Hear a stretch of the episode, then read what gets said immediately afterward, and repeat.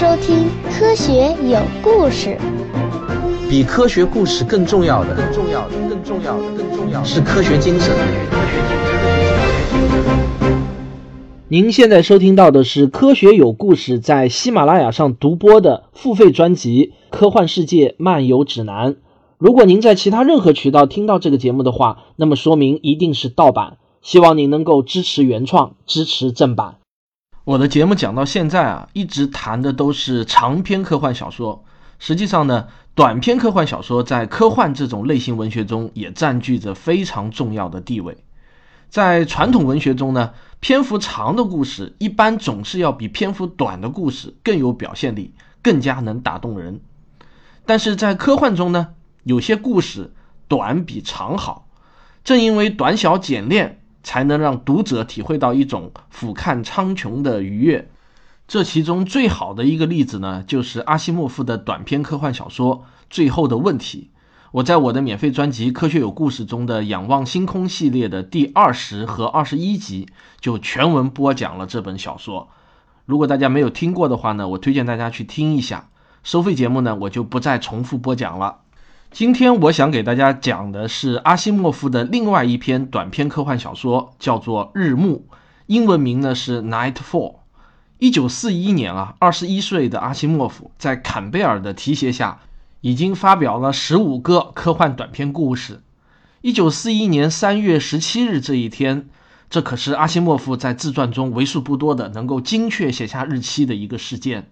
坎贝尔在办公室中把著名的诗人爱默生的一段诗句念给阿西莫夫听。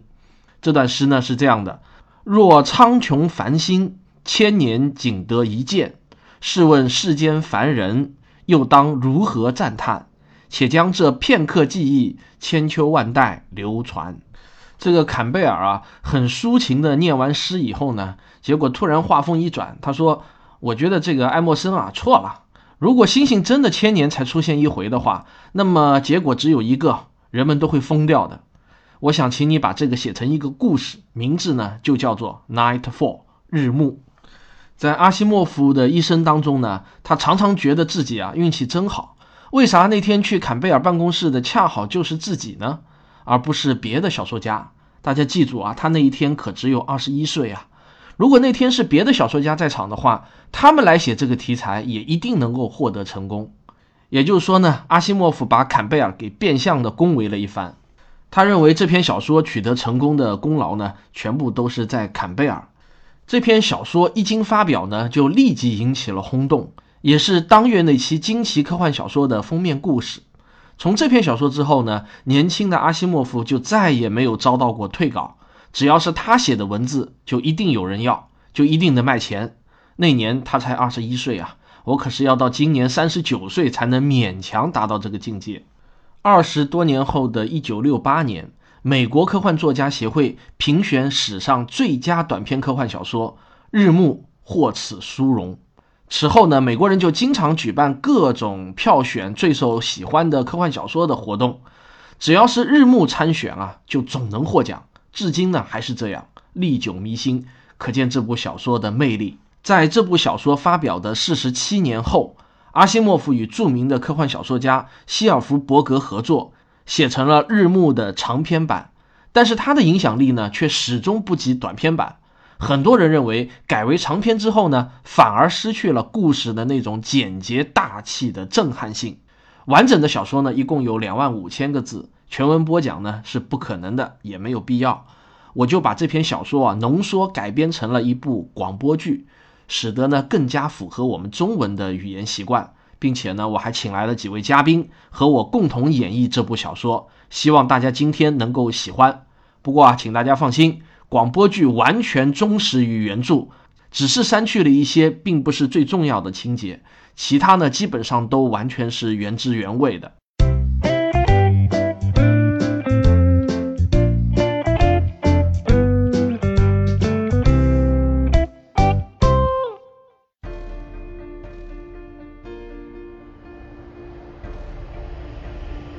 幻广播剧《日暮》，原著阿西莫夫，改编汪杰。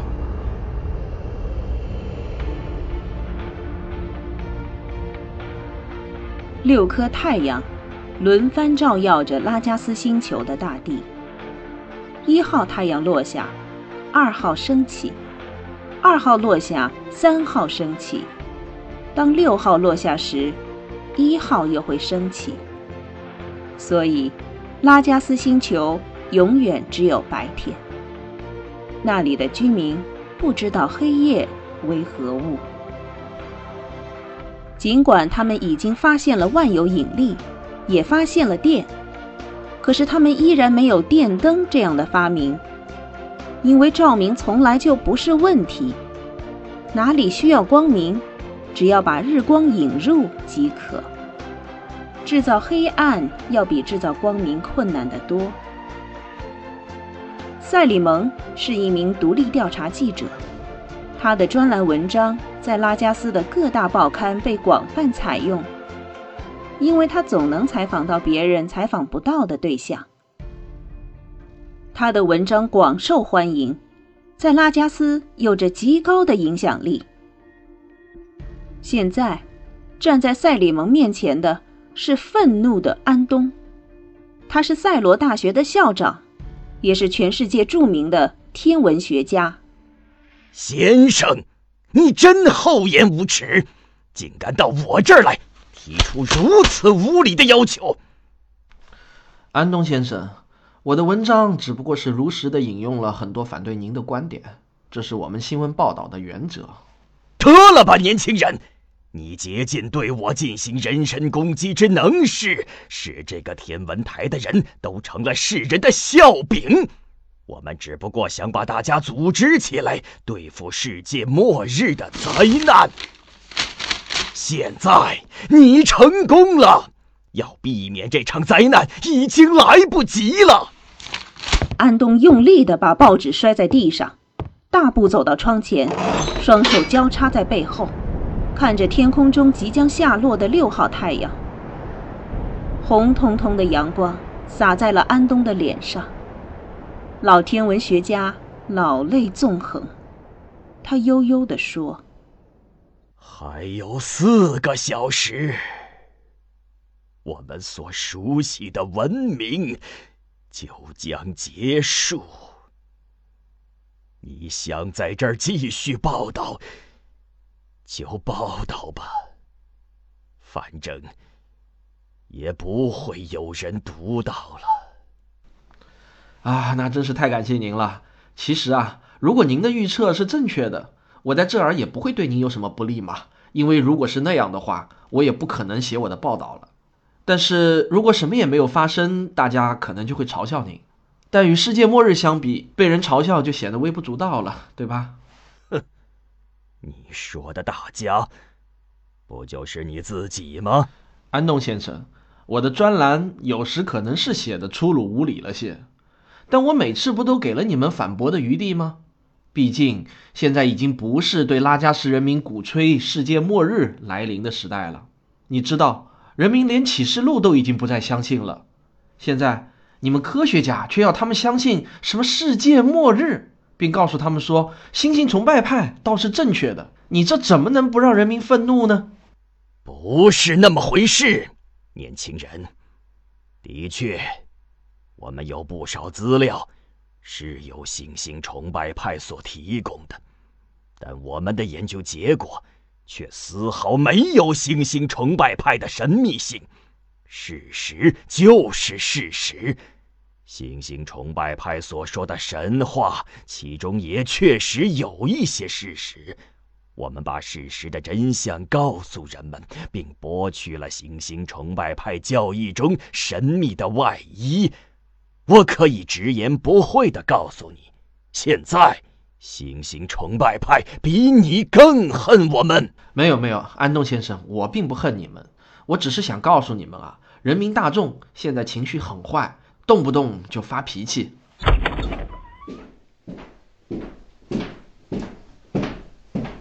哟，这儿怎么啦？气氛阴森森的，有人害怕了吧？谢林，你不待在隐蔽所？到这儿来干嘛？隐蔽所见鬼去吧！那地方让我心烦。我要在这儿，这儿才有意思。你以为我没有好奇心吗？我也要看看那星星崇拜派一直在谈论的星星。心理学家在隐蔽所一钱不值，那儿需要的是能干实事的男人和能生儿育女、强壮健康的女人。啊，等等，先生，您说的这个隐蔽所是什么？我猜你就是那个快把我们校长气死的小记者吧？隐蔽所啊，我们设法说服了一些人，使他们相信我们的预测。他们中大部分人呢，都是这个天文台工作人员的家属。哈，我懂了，让他们躲在里面，以免那个黑暗，呃，还有星星使他们发疯。当其他人都疯了的时候，他们就会坚持下来，对吧？他们还有更重要的东西，那就是我们的记录。这些记录对下一轮的循环至关重要，必须保存这些记录。你有什么问题，年轻人？请记住，我们的时间有限，一个多小时之后我们就要上楼了，那时可就没有时间谈话了。好吧，我的问题是，你们这些人看起来呢都还挺认真的，我有点开始相信你们的话了。是否能请你解说一下，这到底是怎么一回事呢？坐在这儿是想告诉我，一直以来你攻击我们、嘲笑我们，却不知道我们究竟在干什么，是吗？不，我并没有你说的那样无知。我至少知道一个大概。你们不是说几个小时之后黑暗就会降临全世界，而全人类都将发疯吗？我只是想知道更多的科学根据。哎，你别问啊！你问校长这样的问题，即使他愿意回答，他也肯定会拿出一大堆这数据啊、图表啊，把你搞得头昏脑胀。还是我来告诉你吧，我可是科普界红人哦。好啊，我洗耳恭听。你应该知道啊，根据最新的考古理论，拉加斯的文明史呈现一种循环的特征啊。这个理论已经得到了越来越多的证据支持。这一周期性的特征是最大的一个谜。我们已经发现一系列的文明遗迹，至少有九个文明是确定无疑的。所有这些文明都和我们现在一样发达，而所有这些文明在其最发达的时候，都无一例外的毁于大火。至今无人知道其中的原因。所有的文化中心都被大火焚毁，没有留下任何记录可以给我们一点点启示。对这些周期性的灾难有种种解说了，但每一种解说或多或少是凭空想象出来的。有的说啊，有周期性的火雨；有的说啊，拉加斯每过一定时期要经过一个太阳；有的更是胡思乱想。但其中有一种理论与众不同，这一理论流传了好几个世纪啊。这个我知道，你说的是星星的神话。星星崇拜派把这些都写在他们的启示录里面了，完全正确。星星崇拜派说，每隔两千零五十年，拉加斯就会进入一个大洞穴，因此所有的六个太阳都不见了，全世界陷于一片黑暗。然后他们说，有一种叫做星星的东西就出现了，是星星收走了人们的灵魂，并把他们变成像野兽一样的野蛮人。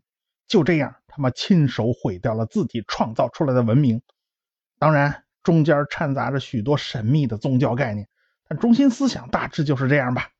难道这种奇谈怪论是正确的？没那么简单，年轻人，我必须要给你科普一下最新的物理学理论，那就是万有引力。哦，你说的就是那个整个拉加斯也只有十二个人能懂的理论吗？胡说，瞎扯。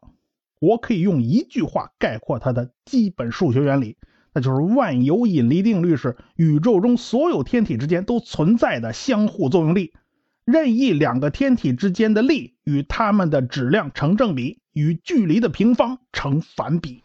就这些，足够了呀！这花了足足四百年时间。伟大的规律不是灵感的火花，通常要经过全世界科学家长达几个世纪的努力。在四百年前，哥尼白发现拉加斯围着太阳一号运行，而不是太阳一号围着拉加斯运行。天文学家一直在努力工作，记录了六个太阳复杂的运动方式，并且加以分析、拆解，提出一个一个理论，再检验、反复修改、阳气再证实，最后才能得到结果。那需要做大量的工作的。科学家们二十年前最终证明了万有引力定律，恰好解释了六个太阳的运行轨迹，这是一个伟大的胜利。就在最近十年里啊，人们用万有引力定律计算出了拉加斯围绕着太阳一号的运行轨迹。可是，即使把其他五个太阳所造成的紊乱因素扣除，结果和我们的观察仍然不一致。这里要么定律出了问题，要么就是还存在其他不可知的因素。听到这里，赛里蒙走到窗前，站在谢林旁边，眼光越过山坡上的森林，只见赛罗城的尖塔在地平线上发出熠熠的红光。当他看着天上的一号太阳时，一种莫名的紧张感充满了全身。请继续说下去，先生。天文学摸索了很多年，提出的理论一个比一个站不住脚。但是，安东校长想到了星星崇拜派，他从教主那里搞到了一些资料，使问题可以大大的简化了。安东校长的新设想是：是否存在一个像拉加斯一样？不发光的天体，如果有，你可以想象啊，它只能靠反射光发光。假设它像拉加斯一样，大部分是由蓝色岩石构成的，那么在红色的天空中，那些永远在拉加斯上空的太阳的阳光会使它黯然失色，所以我们看不到它。这个假设可真够古怪的。你认为古怪？听着，假设这个天体围绕着拉加斯运转。它的引力射动正好造成拉加斯运行轨迹偏离了计算值。你知道这个假设如果成立会发生什么情况？我不知道会发生什么情况。这个天体有时候会挡住一个太阳。安东已经准确的计算出那颗看不见的行星视面积是太阳的七倍。它会把天上唯一的一颗太阳挡住半天时间。拉加斯将会陷入一片黑暗中。这种情况每隔两千零四十九年就会发生一次。啊，这难道就是今天要发生的事情吗？是的，四十五分钟以后就开始了，然后就是全球性的黑暗，或许会有神秘的星体出现，然后就是人类集体发疯，最后是这轮文明循环结束。我们有两个月的时间。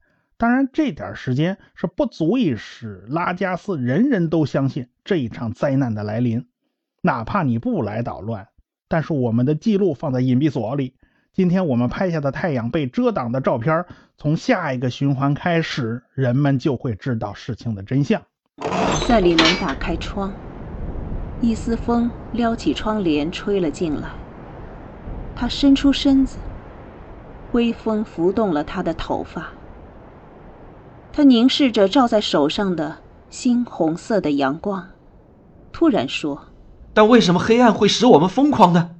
一个孩子出生时与生俱来，他是有三怕的：怕跌倒、怕高音和怕没有亮光。也就是为什么神秘地道那么受人欢迎，人们从里边出来站立着，吓得透不过气来，甚至吓得半死，但他们仍然要付钱进去。两年前。你是否去体会过琼拉城的百年博览会啊？创造票房纪录的就是体验十五分钟黑暗的神秘隧道。我听说有几个人出来的时候都吓死了，是吗？那个地方关闭之后还有很多的传闻。是的，有两三个人死了，那算不了什么。他们的理由是，如果有心脏病的人去玩这种游戏，那自己应该负责。重点不在这儿。一些人出来之后。看上去若无其事啊，但是他们再也不想走进任何建筑物了，甚至是帐篷。如果被强迫带进屋子，这些人就立刻歇斯底里发作，把脑袋往墙上撞，只得给他们穿上紧身衣或者注射吗啡，才能让他们在屋子里头睡觉。而且高达十分之一进过地道的人都会得此病。他们请来了心理学家，而我们能做的也只是关闭地道了事。这些人到底是怎么了？在心理学中有个专门的术语，叫做幽闭恐惧症。人类与生俱来的对黑暗的恐惧，因为黑暗总是与封闭空间连在一起，怕黑就会怕封闭空间，明白吗？那些人的神经不足以使他们从黑暗和幽闭恐惧中恢复过来。十五分钟的完全黑暗太长了，他们把对黑暗和封闭空间天性的恐惧感具体化了，并爆发了。就我们所知，这是永久性的。我实在不敢相信会这么糟糕。想象一下，如果到处都是黑暗，伸手看不见五指，房子、树林、田野、大地、天空全都是黑色的。突然，据我所知，星星出现了，不管它们是什么。你能相信吗？你不可能想象那种情形，就像你的脑袋不可能理解什么是无穷大、什么是永恒一样。当真的黑黑暗笼罩全球时，你的脑子就无法想象这种现象，你就会发疯，彻底、永远的疯掉，这是毫无疑问的。人类两千年的努力又将毁于一旦，明天整个拉加斯将不会再有一座完好的城市了。但是我不明白。即使所有的人都疯了，那又怎么会危及到整个城市呢？人们为什么要烧城市呢？如果处在黑暗中，你最需要的是什么？你全部的本能反应是什么？光明！见鬼，是光明！如果没有太阳，我们获取光源的唯一办法是什么？年轻人，你只能烧东西，你会把身边一切能烧的东西全都烧掉，因为你需要光明。说到这里，他们彼此相望着。各自想着可能会发生的情况，然后，赛里蒙一声不吭地走开了。这时候，两个年轻人走进了房间，他们是安东教授的两名助手。安东显得很生气，质问他们怎么回来的这么晚，离日暮只剩下半小时了。两名助手解释说，他们刚才在实验室。试图人工制造黑暗中星星的效果。他们把一间房间用黑色的天鹅绒彻底铺满，尽量把房子弄黑，然后在圆顶上开了一些小洞，用金属帽盖住。金属帽由开关控制，可以打开关闭，这样就可以产生星光效果。但是实验的结果却不尽如人意。因为他们只看到了有很多小洞洞的屋顶，仅此而已，并不能感受到所谓的星光。安东听到这里，也显得有些失望。他们一行人全都走到了这栋建筑的楼顶，等待着日暮时刻的到来。突然，赛里蒙一声惊呼：“啊！你们快来看！”大家的目光顺着赛里蒙的手指看向天空，都禁不住惊讶的张大了嘴。一时间，人人屏息凝神，呆呆的看着天空。在太阳的一边，出现了一个小小的缺口，就像一只苹果被咬掉了一小口。比预计的时间提早了十五分钟。不过这个误差。已经很小了，你害怕了吗，塞利蒙？不给我点时间好吗？我一直不相信你们的胡言乱语，从心底里不相信。现在我相信了。你以为我吓坏了是吗？不，听我说，先生，我是个记者，我被派来是要写这次事件的报道，我自己也想要完成这篇报道。此时，太阳已经过了天顶。透过方形窗口的猩红色的阳光，原来是落在地上的，现在已经照到了谢林的膝盖上。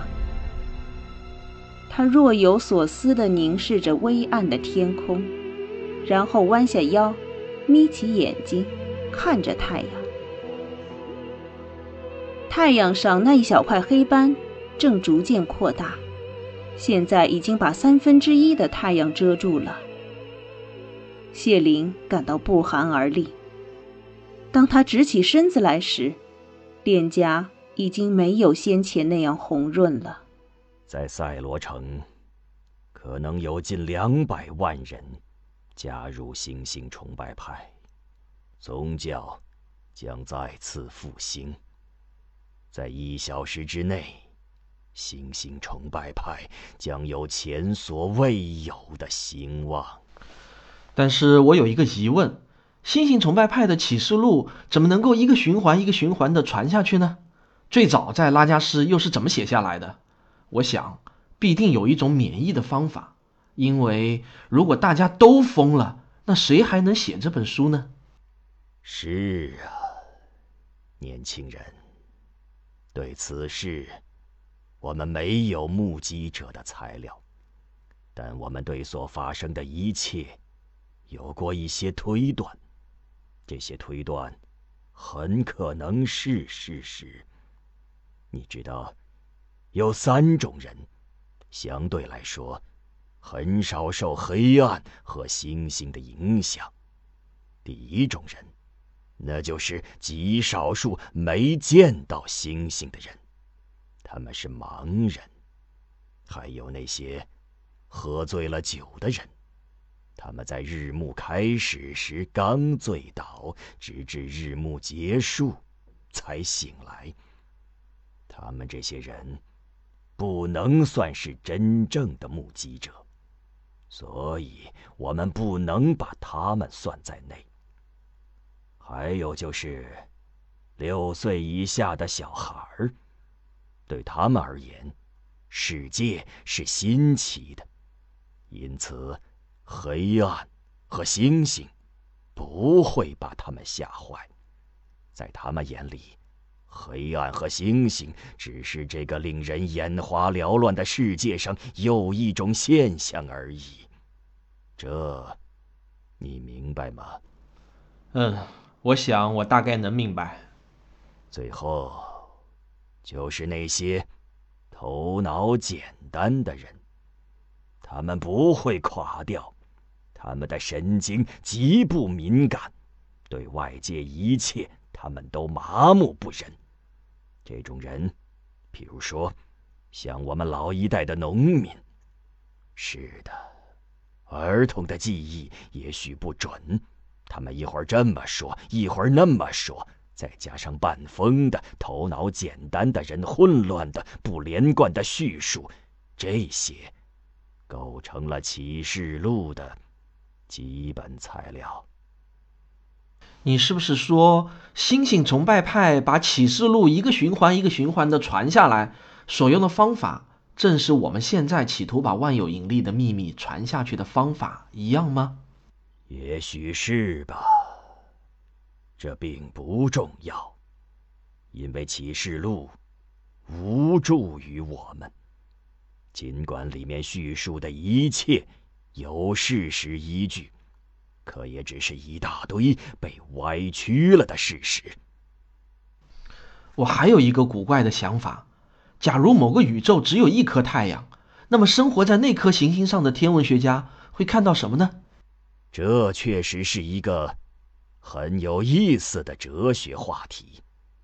问题是，这样的星球不可能有生命存在，因为没有足够的热量和阳光。如果星球自转，那一天之中就有半天是黑暗的。小学生也知道，万物生长靠太阳。在这样的条件下，怎么可能产生生命，尤其是智慧生命？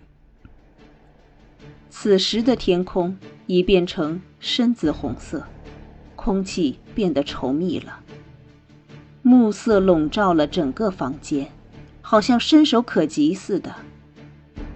摇曳着的黄色火光，在越来越浓的暮色中，显得更为耀眼。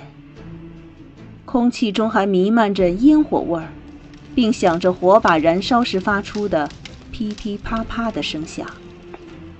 偶尔听到人们围着工作台轻轻走动的脚步声，和人们为了保持镇静做深呼吸的声音。现在整个世界正进入阴影之中。在城市所在的方向，东边的地平线。已消失在黑暗中。从赛罗城到天文台的道路，成了一条暗红色的线。两边是一排树木，在灰暗的光线下，已分辨不出一棵棵的树了，只能看到一片阴影。人们把目光转向天空，最后一点微弱的光芒消失了。漆黑的天幕上，逐渐显现出了点点的星光。随着人们瞳孔的放大，星星越来越多，星光越来越亮。那不是我们地球上肉眼所看到的发出微光的三千六百颗星星。拉加斯处于一个巨大的星团的中心。三万个强大的太阳，洒下能灼烧灵魂的光芒。那冷漠的光芒，比刮过这寒冷、可怕、凄凉世界令人战栗的寒风，更让人觉得可怕。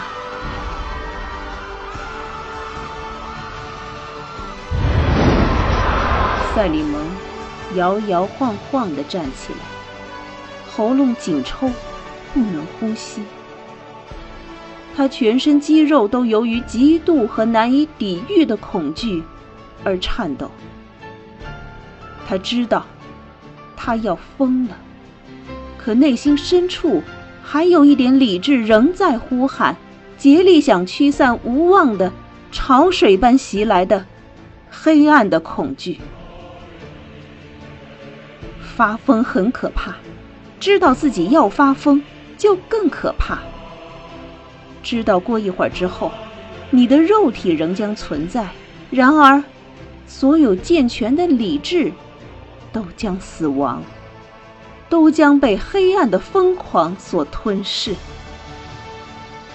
这是黑暗，黑暗，寒冷和毁灭。明亮的宇宙之墙。被粉碎了。那可怕的黑色的断壁残垣正在掉下来，向他挤来、压来，并把他淹没。他碰到一个人正在地上爬着，在他身上绊了一下。他双手摸着僵硬的脖子，一瘸一拐的朝发光的火把走去。在他发疯了的视觉中。尽是火光，火！我需要火光。安东在什么地方哭泣？那呜咽声听上去十分可怕，就像是一个受了极度惊吓的孩子。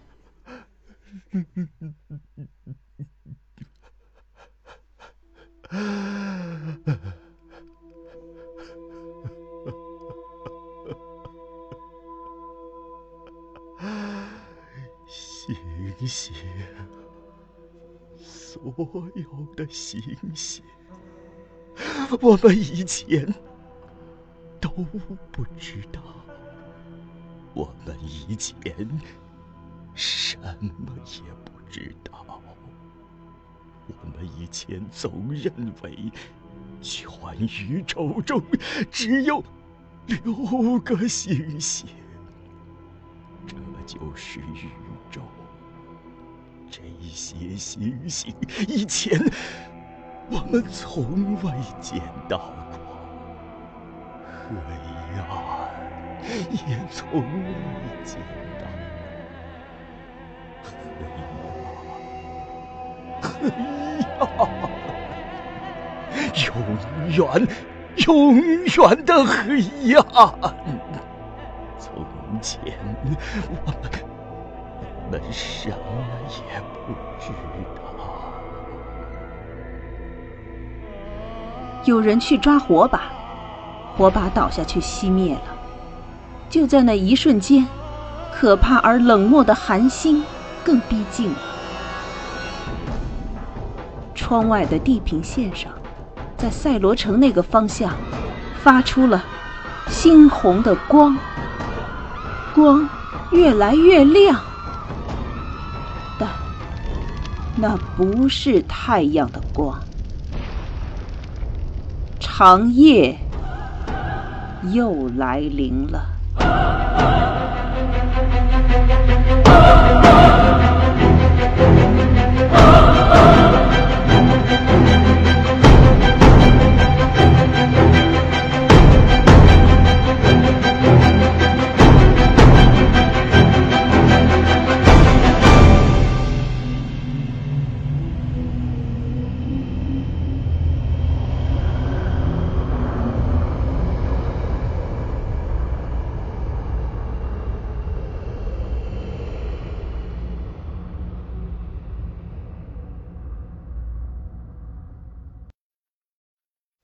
广播剧演完了，我不知道大家听完以后呢是什么样的感受。有些科幻小说啊，最好不要去解读，这就好像量子态，你不去观察的时候呢，它是多样的；一旦观察，它的波函数就塌缩了，也就失去了神奇。